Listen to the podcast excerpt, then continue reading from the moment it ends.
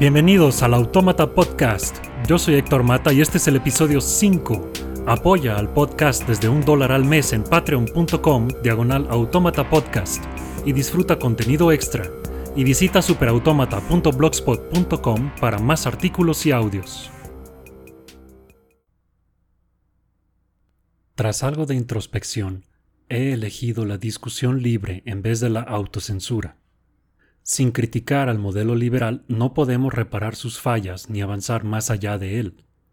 Pero por favor, note que este libro solamente pudo ser escrito gracias a que la gente todavía es relativamente libre de pensar lo que quiera y expresarse como desea. Si valora este libro, también debería valorar la libertad de expresión. Yuval Noah Harari.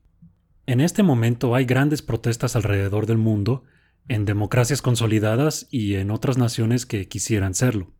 Uno puede recurrir a los periodistas, politólogos y otros expertos para entender los detalles de cada una de estas situaciones y tener una buena idea de qué está pasando en cada caso. Aquí en Autómata están en la agenda varios libros sobre esto, como The Strange Death of Europe de Douglas Murray, The Road to Unfreedom de Timothy Snyder y Why Nations Fail de Acemoglu y Robinson pero las razones de fondo, al estilo de un observador extraterrestre que no está viendo los detalles particulares de cada situación, sea Chile, Líbano o Hong Kong, sino los fundamentales, los de la humanidad, no las encontrará en un típico artículo o programa de análisis político. Por fortuna, hay entre nosotros algunos humanos cuasi extraterrestres como Yuval Noah Harari que a eso se dedican, como en su libro 21 Lessons for the 21st Century, o 21 lecciones para el siglo XXI. El cronocentrismo es la percepción de que el momento actual es particularmente especial. Casi siempre es un error si tomamos en cuenta la historia de la humanidad a gran escala. Por miles de años las cosas fueron, básicamente, iguales. Si uno nacía en el año 1100, Podía mirar 200 o 300 años en cualquier dirección y ver básicamente lo mismo. Los mismos sistemas políticos, las mismas historias de héroes y villanos, el mismo arte, la misma tecnología, si se le pudiera decir así. Uno podía predecir qué iba a ser necesario hacer o conseguir para que sus hijos pudieran estar igual o mejor, y era fácil ser política y socialmente conservador porque adaptarse al cambio no solamente era innecesario, sino que el cambio en sí era impensable. Todos sabían que había un rey, amparado por un dios, una nobleza y fieles súbditos que trabajaban para ellos a cambio de protección del otro rey, amparado por otro dios que estaba con sus súbditos en el reino de al lado. Sabiendo eso y un oficio, una persona común ya sabía prácticamente todo lo que se podía saber.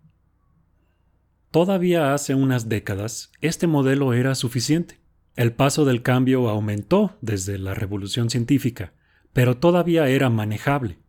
Uno no usaba las mismas herramientas para dedicarse a los mismos oficios que sus padres, pero básicamente había un cambio importante una vez por generación, cuando mucho. Era posible, en la mayoría de las profesiones y oficios, pertenecer a una familia que se dedicaba a lo mismo desde hacía siglos, ya fuera la agricultura o las leyes. Uno cambiaba los animales por tractores y las máquinas de escribir por computadoras, pero la naturaleza del trabajo era básicamente la misma. Al alba del siglo XXI, esto ya no es cierto. Dejarse llevar por las corrientes del cambio es una receta para el naufragio seguro. Esto sí es, sin duda, un momento único en la historia de la humanidad. El liberalismo derrotó primero al fascismo y luego al comunismo, y parecía ser la única opción viable. Ahora es el liberalismo el que está entrando en crisis, en parte debido a la misma abundancia material que facilitó. Aunque la crisis empezó hace décadas, los síntomas más agudos se han visto desde las elecciones en Estados Unidos y Reino Unido en 2016. No parece haber una opción más disponible en caso de que falle el liberalismo. Solía ser que el liberalismo tenía como protagonista a la persona común, valorando su libertad, su voto, su trabajo y su bienestar, a diferencia del fascismo y el comunismo. No era perfecto, pero el liberalismo ofrecía una marcada diferencia para bien ante los otros sistemas políticos, y la persona común en una democracia liberal podía confiar en que el futuro iba a ser mejor. Pero ahora, los temas en la agenda de la humanidad están muy alejados no solamente de la comprensión de la persona común, sino de las personas comunes en sí. El mundo está avanzando tan rápido que la gente ordinaria es completamente ignorada o, en el mejor de los casos, arrastrada por asuntos que le parecen remotos o incomprensibles, como la automatización, la inteligencia artificial, las criptomonedas, la bioingeniería y otros temas altamente especializados. Antes, la tecnología desplazaba a los humanos en labores físicas y los humanos se adaptaban, enfocándose a labores más bien cognitivas. Pero una vez que éstas ya se deleguen a algoritmos e inteligencia artificial, no queda claro qué labor humana todavía será necesaria. En el pasado, inclusive los gobiernos fascistas y comunistas más autoritarios necesitaban cuidar algo a su gente. Las necesitaban para que produjeran, que lucharan, que se reprodujeran. Con gran organización y valor, era posible coordinarse para hacer un paro y exigir mejoras en las condiciones de vida. Por más drástica que fuera la situación, uno podía refugiarse en que el régimen no los podía fusilar a todos, y por más censura y mano dura que aplicara, no podía leerles los pensamientos. Los disidentes escuchaban estaciones de radio extranjeras o tenían sus propias publicaciones clandestinas mientras se presentaba la oportunidad de cambiar de régimen, o, al menos, de huir de él. En las sociedades democráticas, además, se podía cambiar el rumbo mediante el voto. Pero, ¿qué pasa con la gente común cuando ya no es necesaria para nada. Si la innovación solo está al alcance de un puñado de genios, si la producción está hecha cada vez más por las máquinas y algoritmos que estos mismos genios manejan, y si las decisiones las toman élites que no necesitan responder a lo que la gente quiere, ¿qué queda para la persona común que ve su vida estancarse? Alrededor del mundo la gente siente cada vez más que ya no es importante su voto ni su trabajo. Sí, tienen una máquina de entretenimiento instantáneo en su bolsillo, pero no entienden ni cómo funciona, ni cuál fue su papel en la sociedad para ayudar a producirla. Al menos en el fascismo y el comunismo quedaba claro el lugar de uno en la lucha por defender al régimen, o más bien en la lucha por defenderse de él. Al mismo tiempo que son cada vez menos relevantes, los humanos pueden ver las diferencias entre distintos países y culturas, y están votando cada vez menos con las boletas y cada vez más con sus pies. Dice Harari, en mis viajes a través del mundo he encontrado mucha gente que quisiera emigrar a los Estados Unidos, Alemania, Canadá o Australia. He encontrado a algunos que quisieran ir a China o Japón por ahora no me he encontrado con una sola persona que sueñe con irse a vivir a Rusia.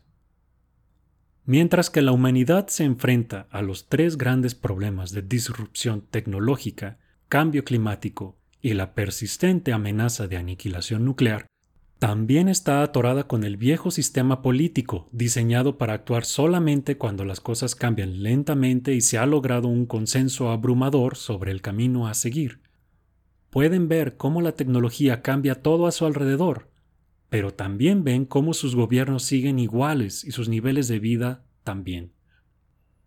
Ante la desesperación y la incertidumbre, los que pueden irse a los lugares donde las cosas son mejores, lo hacen. Los que ya están en esos lugares, percibiendo que no hay alternativas para salir de su estancamiento y desconfiados de los recién llegados, ya no saben qué hacer. Resurgen los candidatos que prometen hacer las cosas simples como antes, cuando la gente ordinaria entendía cuál era su lugar y cuáles eran las reglas para asegurar que sus hijos vivieran mejor que ellos. En particular, tienen atractivo los candidatos que ofrecen volver a una política nacional, en la que no sea necesario pensar en las complejidades del mundo moderno global. El nacionalismo tiene su lado bueno. Para empezar, permite la cooperación con millones de extraños que de otra manera sería imposible. Los países sin un sentido nacional fuerte se desmoronan, como es el caso de Afganistán, Congo, Somalia o Irak. Pero, aún así, cito a Harari, ahora tenemos una ecología global, una economía global y una ciencia global, pero seguimos atorados con política a nivel nacional. En el siglo XXI, para cuidar de tus compatriotas, debes cooperar con extranjeros. Así que ahora los buenos nacionalistas deberían ser globalistas. Fin de la cita. Ningún país puede, por sí solo, manejar la disrupción tecnológica. No hay muros ni políticas migratorias que mantengan fuera los gases invernadero ni la radiación nuclear. Es imperativo evitar que lleguen al poder políticos que no entiendan estas cosas. En el siglo XXI nos enfrentamos a tres tipos generales de problemas. 1. Problemas técnicos, es decir, cómo debemos hacer las cosas. 2. Problemas políticos. Estos son cuáles cosas deberíamos hacer. Y 3. Problemas de identidad, y a qué nos referimos con nosotros. Dividir al mundo en naciones, cada una resolviendo estas cuestiones por su lado, ya no es factible. Ningún nacionalismo tiene una respuesta para los problemas urgentes que enfrentamos, y ciertamente ninguna religión la tiene tampoco. ¿Cuál es la postura musulmana acerca de la inteligencia artificial? ¿O la cristiana? Dice Harari, por miles de años, filósofos y profetas nos han exhortado a conocernos a nosotros mismos. Pero este consejo nunca había sido tan urgente como en el siglo XXI, porque, a diferencia de los tiempos de Laozi o Sócrates, ahora tenemos competencia seria. ¿Qué sí podemos hacer ante todo esto? Por ahora estamos en una etapa de transición, en la que todavía hay algo de trabajo hecho con manos y mentes humanas aunque sea cada vez menos relevante, y los votos todavía cambian a los gobernantes, aunque casi todos sean iguales. Estamos pasando por un umbral de acceso a la información que todavía se puede, con algo de esfuerzo, procesar. Estamos a tiempo de evitar una distopía y asegurar nuestra supervivencia como especie. Para empezar, debemos recordar que la desinformación y la propaganda no son fenómenos nuevos.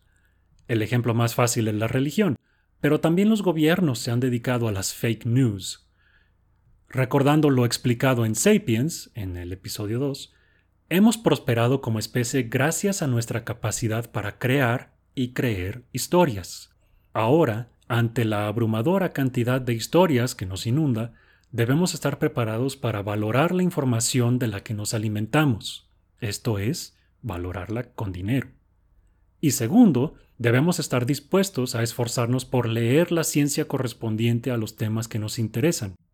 A su vez, los científicos tienen que mejorar más la comunicación de su trabajo a la población. Como decía Carl Sagan, vivimos en un mundo cada vez más dependiente de la ciencia y la tecnología, en el que cada vez menos personas entienden de ciencia y tecnología. En cuanto a nuestra capacidad de creer historias, debemos entender que no podremos, de aquí en adelante, derivar propósito o significado de ellas, o al menos no de las tradicionales. A nuestro mejor entendimiento científico, las historias religiosas, nacionalistas o tribales sencillamente no son ciertas. El universo simplemente no funciona como una historia. La gente debe asimilar, de alguna manera, que no son una historia y de una vez que no tienen libre albedrío. Quienes creen que lo tienen son los más fáciles de manipular. La pregunta importante no es el significado de la vida, porque no lo tiene, sino cómo aprovecharla ya que sí la tenemos. Cito, El verdadero misterio de la vida no es lo que pasa después de la muerte, sino lo que pasa antes. Debemos ser especialmente precavidos con políticos que hablan de sacrificio, pureza, restauración o redención. Ante cualquier político debemos preguntarle cuál es su propuesta para lidiar con el cambio tecnológico, el climático y la amenaza nuclear. Los candidatos que no puedan articular una visión clara y global sobre estos tres temas deben ser descartados. En general, concluye Harari, yo confío más en quienes admiten ignorancia que quienes dicen tener todas las soluciones.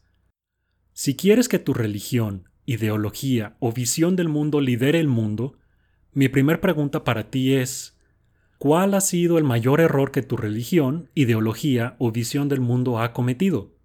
¿En qué se ha equivocado? Si no puedes contestar algo serio, al menos yo no confiaría en ti.